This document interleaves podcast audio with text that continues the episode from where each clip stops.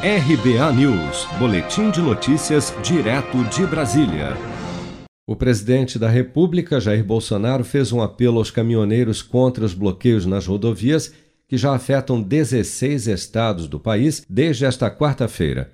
Em um áudio que está circulando nos grupos de WhatsApp dos caminhoneiros, o presidente afirma que as paralisações prejudicam a economia e principalmente os mais pobres. Vamos ouvir. Fala para os caminhoneiros aí que são nossos aliados, mas esses bloqueios atrapalham a nossa economia. É, é, isso vem, provoca desabastecimento, inflação, é, prejudica todo mundo, em especial aí os mais pobres. Então, dá um toque nos caras aí, se for possível, tá? liberar, tá ok? Para a gente é, seguir a normalidade. Deixa, deixa, deixa com a gente em Brasília aqui agora. É, não é fácil negociar, conversar por aqui com outras autoridades, não é fácil. Mas a gente vai fazer a nossa parte aqui, vamos buscar uma solução para isso, ok? E aproveita aí, em meu nome, dá um abraço a todos os caminhoneiros aí. Valeu. Mas apesar do ministro da Infraestrutura Tarcísio Freitas enviar um vídeo logo em seguida aos caminhoneiros, confirmando a autenticidade do áudio do presidente, um dos líderes do movimento, o caminhoneiro Marcos Antônio Pereira Gomes, conhecido como Zé Trovão, questionou a data e a hora em que o áudio foi gravado. Esse áudio pode ser falso, pode ser verdadeiro, pode ser o que for. Presidente da República, se o senhor realmente quer que nós abrimos as pistas, se o senhor realmente quer que a gente volte a trabalhar, eu tenho duas coisas para dizer para o senhor. Primeiro, a minha vida está destruída porque eu estou hoje sendo perseguido politicamente, com mandato de prisão e passando por tudo com risco de nunca mais ver minha família. Porque eu não vou para uma cadeia porque eu não sou bandido. Outra coisa, presidente, nós queremos que o senhor fale para o povo brasileiro isso. Que o senhor faça um vídeo, fale a data, fale o dia. E que o senhor peça para nós, caminhoneiros, abrir. Porque daí sim nós vamos fazer vídeos pedindo para liberar as pistas. Sem isso, presidente, eu não vou fazer.